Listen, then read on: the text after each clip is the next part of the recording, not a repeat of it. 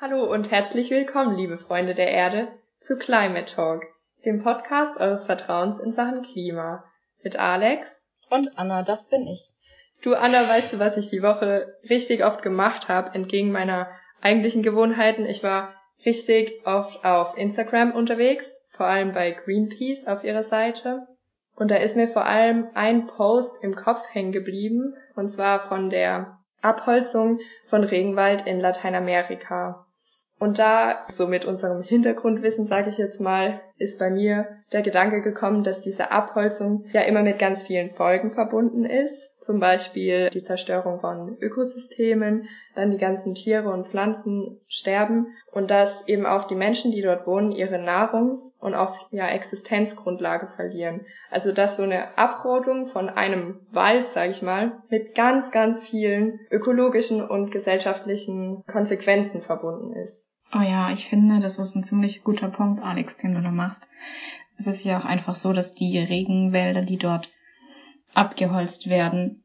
Also die Hölzer, die man dann hat, dass die nicht wirklich vor Ort verbraucht werden, sondern die werden exportiert in andere Länder. Das sind dann meistens eben westliche Industrienationen. Die, und das zeigt, finde ich, ganz gut, dass wir hier in Deutschland, aber überall im globalen Norden über unsere Verhältnisse leben und die Ressourcen von anderen Ländern ausbeuten. Das ist ziemlich ungerecht und Gerechtigkeit oder Ungerechtigkeit ist auch das Thema unserer heutigen Folge, zu der wir Rebecca eingeladen haben, mit der wir über Klimagerechtigkeit sprechen wollen. Hallo Rebecca. Vielleicht stellst du dich unseren Zuhörern und Zuhörerinnen einfach mal selbst vor. Ja, hallo äh, nochmal auch von mir und hallo an alle Zuhörerinnen und Zuhörer.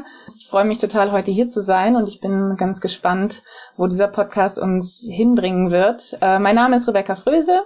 Ich bin wissenschaftliche Mitarbeiterin und Doktorandin an der Universität Koblenz-Landau.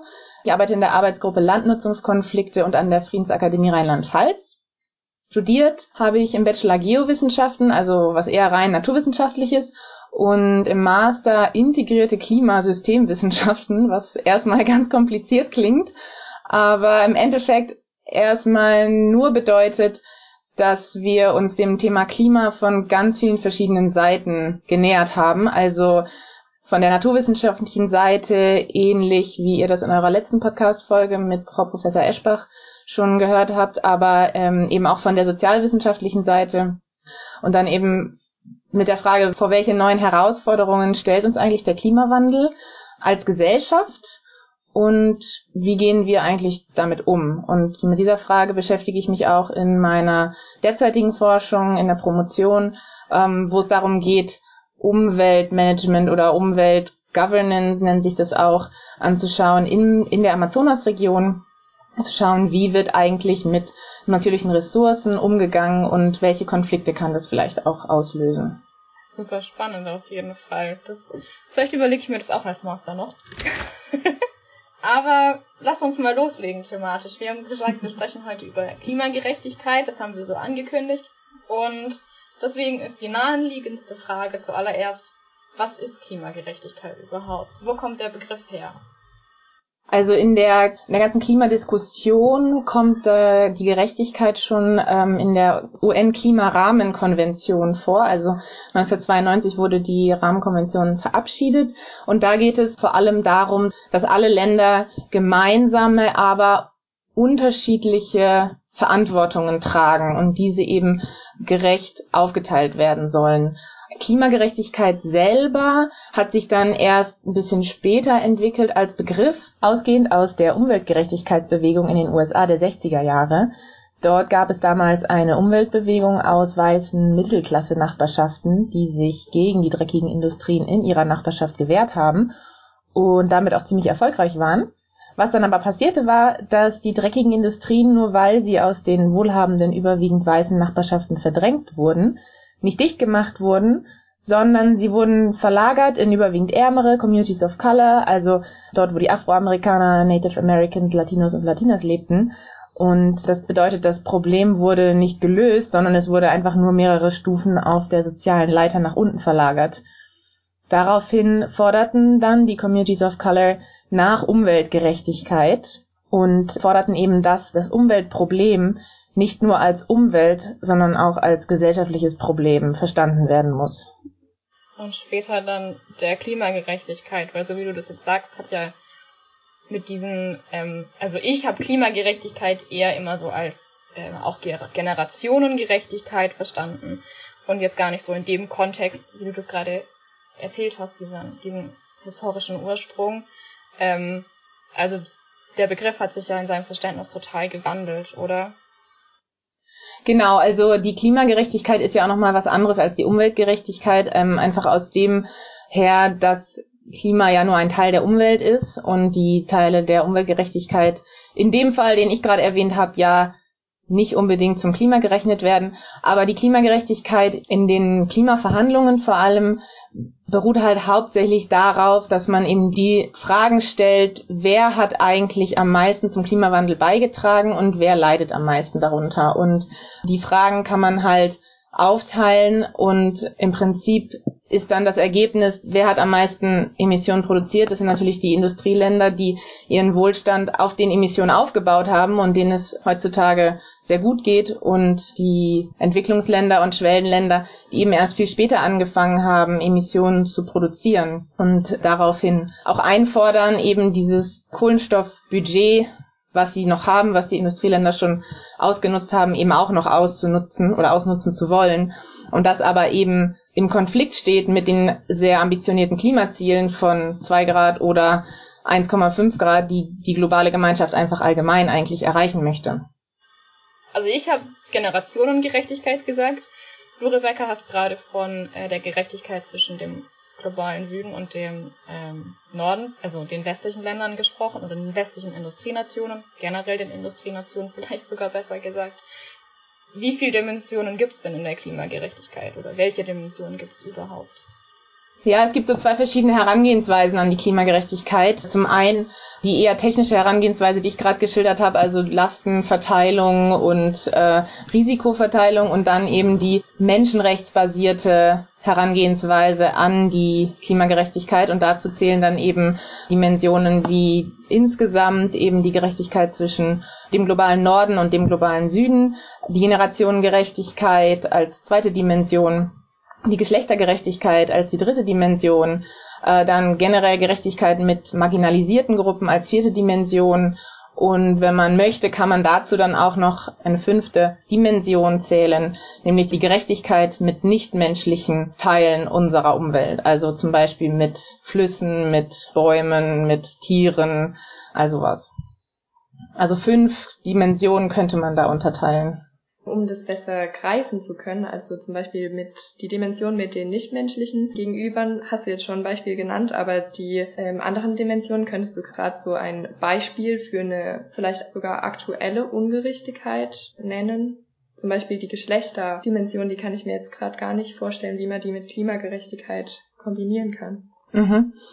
Also Geschlechtergerechtigkeit in Bezug auf Klimagerechtigkeit kann man zum Beispiel in ländlichen Regionen des globalen Südens betrachten, wo Frauen zum Beispiel sehr häufig dafür verantwortlich sind, das Wasser für die Familie zu holen und weite Wege zurücklegen, sowieso schon, um an Wasser zu kommen. Und wenn jetzt eine Trockenperiode länger dauert, dann versiegen die Quellen, wo sie normalerweise ihr Wasser holen und sie müssen weitere Wege zurücklegen. Das heißt, sie sind körperlich, gesundheitlich dadurch stärker beeinflusst. Und das ist eben sehr geschlechterspezifisch, weil eben die Frauen sehr häufig das Wasser holen.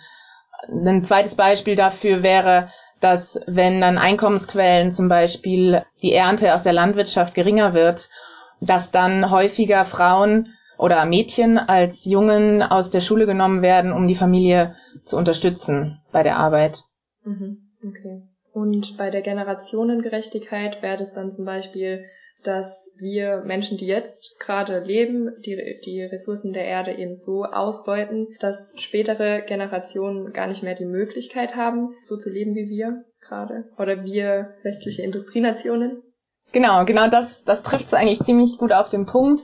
Das wurde auch schon vor relativ langer Zeit im, im sogenannten Brundtland-Report festgelegt, dass halt die zukünftigen Generationen die gleichen Rechte haben sollen, ihre Bedürfnisse zu erfüllen wie die derzeitigen Generationen. Und das ist eben in Gefahr, wenn der mhm. Klimawandel so weiterschreitet wie bisher. Also das ist ja auch das, was die, die Fridays fordern, wenn es darum geht, wir sind laut, weil ihr uns die Zukunft klaut. Also das ist genau dieser, dieser Aspekt. Mhm. Ähm, bei den Demonstranten, also oder Klimaaktivisten auf den Plakaten sieht man auch richtig oft ja das Schlagwort, sage ich jetzt mal, Environmental Racism. Wie passt das in den ganzen Kontext Klimagerechtigkeit genau rein? Mhm.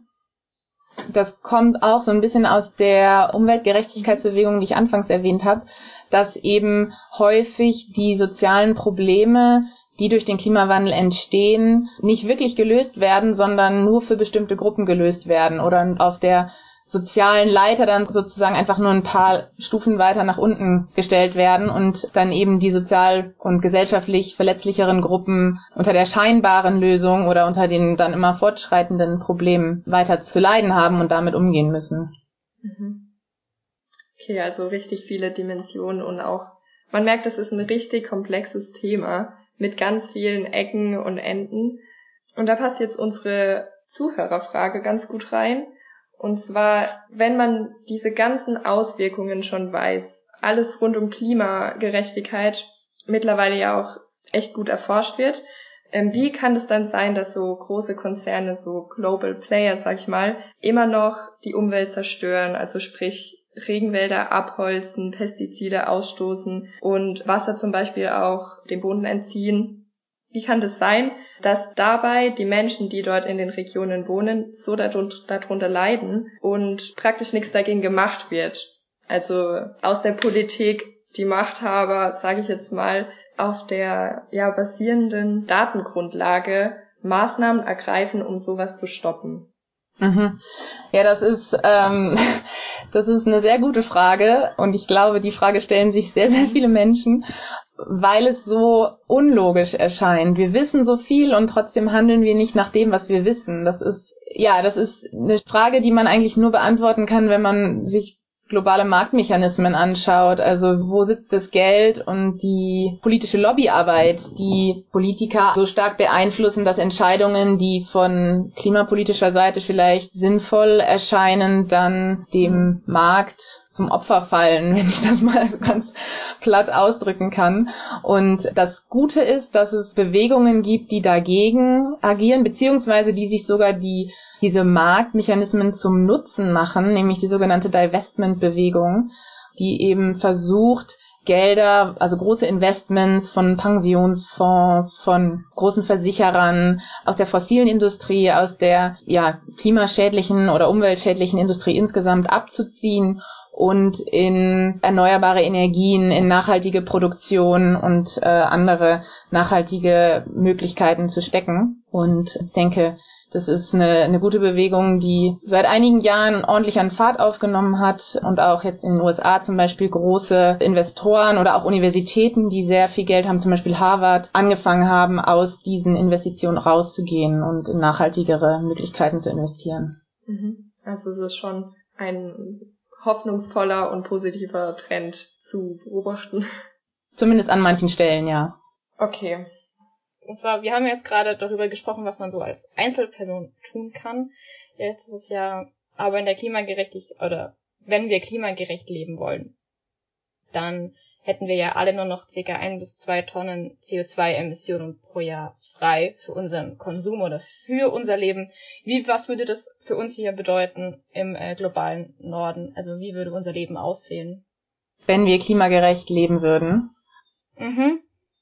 Mm, also erstmal kann man da, glaube ich, zwischen klimafreundlich leben und klimagerecht leben gar nicht so einen großen Unterschied machen, weil es immer darum geht, möglichst wenig Emissionen zu produzieren. Deswegen bedeutet es in erster Linie klimagerecht leben, klimafreundlich leben, also möglichst wenig Emissionen zu emittieren aber man kann natürlich auch noch in anderer Weise darauf Einfluss nehmen. Also nicht direkt nur keine Emissionen zu produzieren, sondern auch, wie meine Handlungen möglichst wenig CO2 später produzieren. Also zum Beispiel, wir haben gerade über Divestment geredet, dass ich halt auch überlege, wo lege ich denn mein Geld an? Und das dafür muss ich nicht äh, eine Menge Geld haben, um das irgendwo anzulegen, sondern auch wer oder was ist meine Bank und äh, mal zu informieren, wo die eigentlich ihr Geld anlegt und was damit dann unterstützt wird. Und das ja, diese Fragen kann man sich schon sehr früh stellen. Da muss man nicht warten, bis man selber tatsächlich Geldanleger wird, wenn man das überhaupt möchte. Aber im Prinzip geht es immer darum, halt möglichst wenig Emissionen zu produzieren und einen möglichst geringen Abdruck auch generell auf die globale Gesellschaft zu haben. Also das ist vielleicht dann auch ja eine Möglichkeit, wenn man jetzt schon von also so einem äh, CO2-Fußabdruck spricht, eine Möglichkeit, wie das jeder für sich selbst mal ausrechnen kann, wie er, also wie viel Emissionen er eigentlich produziert. Und dann halt vielleicht auch zu gucken, okay, welche Stellschrauben gibt's da für einen persönlich, oder? Genau, also das ist, das ist ja auf jeden Fall was, was man machen kann. Das wurde, habt ihr ja letztes Mal in eurer Folge auch schon erwähnt, dass man halt überlegt, wo sind eigentlich die Bereiche in meinem Leben, wo ich am meisten Emissionen verursache. Das ist das im, in der Mobilität, im Reisen, fliege ich sehr viel oder fahre ich sehr viel Fahrrad. Lebensmittel, die ich konsumiere, also kaufe ich saisonal, regional und vegetarisch oder vegan oder konsumiere ich viel Fleisch. Also das sind ja so die ganz klassischen Fragen, die man sich stellen kann. Man kann aber auch natürlich ein bisschen weitergehen und sich überlegen, wie kann ich denn nicht nur auf mein eigenes Verhalten Einfluss nehmen, sondern vielleicht auch längerfristig gesehen darauf, was es eigentlich an Möglichkeiten gibt. Und da wäre zum Beispiel eine Möglichkeit, dass man die Nachfrage, die man ja selber schon vielleicht nach nachhaltigen Produkten hat, auch einfach formuliert und im Laden zum Beispiel einfach mal nach nachhaltigen Alternativen fragt, wenn man sie selber noch nicht findet. Oder wie ich eben schon sagte, bei der Bank, dass man zum Beispiel mal einfach fragt bei seiner eigenen Bank, wo liegt ihr eigentlich euer Geld an? Und sind das klimafreundliche Anlagen oder ist das vielleicht auch eine Öl- oder eine Kohleindustrie, in die das Geld investiert wird? Und sozusagen diesen kleinen Einfluss, den man vielleicht dann haben kann, dadurch ein bisschen stärken, weil wenn das genug Leute machen, dann ähm, genau kann man die Nachfrage eben auch das Angebot beeinflussen durch seine Nachfrage super spannend auf jeden Fall. Gerade das mit den Banken zum Beispiel. Das ist, glaube ich, also ich hatte das nicht so auf dem Schirm und ich glaube, es geht vielen so, aber ich, das ist vielleicht wirklich was, wo jeder seine einzelne mhm. Macht ausnutzen kann. Ich habe eigentlich sonst gar, gar keine richtigen Fragen mehr. Alex, du? Nee, gerade nicht.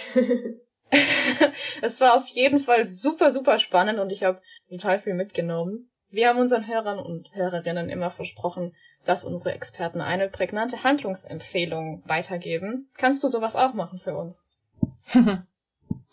Ja, das klang ja eben in meiner, in meiner Beschreibung schon ein bisschen an. Also vielleicht beim nächsten Mal, wenn ihr eine Sache kaufen wollt und euch schon klar seid, dass ihr das Ding braucht oder ähm, es auch nicht gebraucht irgendwo bekommt, dass ihr euch dann nach alternativen Möglichkeiten, nachhaltigen Möglichkeiten umschaut und wenn es sie nicht gibt, dann wirklich mal im Laden nachfragen, weil ich hatte ein Erlebnis, was wirklich sehr inspirierend war. Ich laufe sehr gerne und wollte neue Sportschuhe kaufen und war im, im Sportladen und habe das normale Angebot gesehen der üblichen Marken und habe aber gefragt, ob es nicht eine nachhaltigere Alternative gäbe.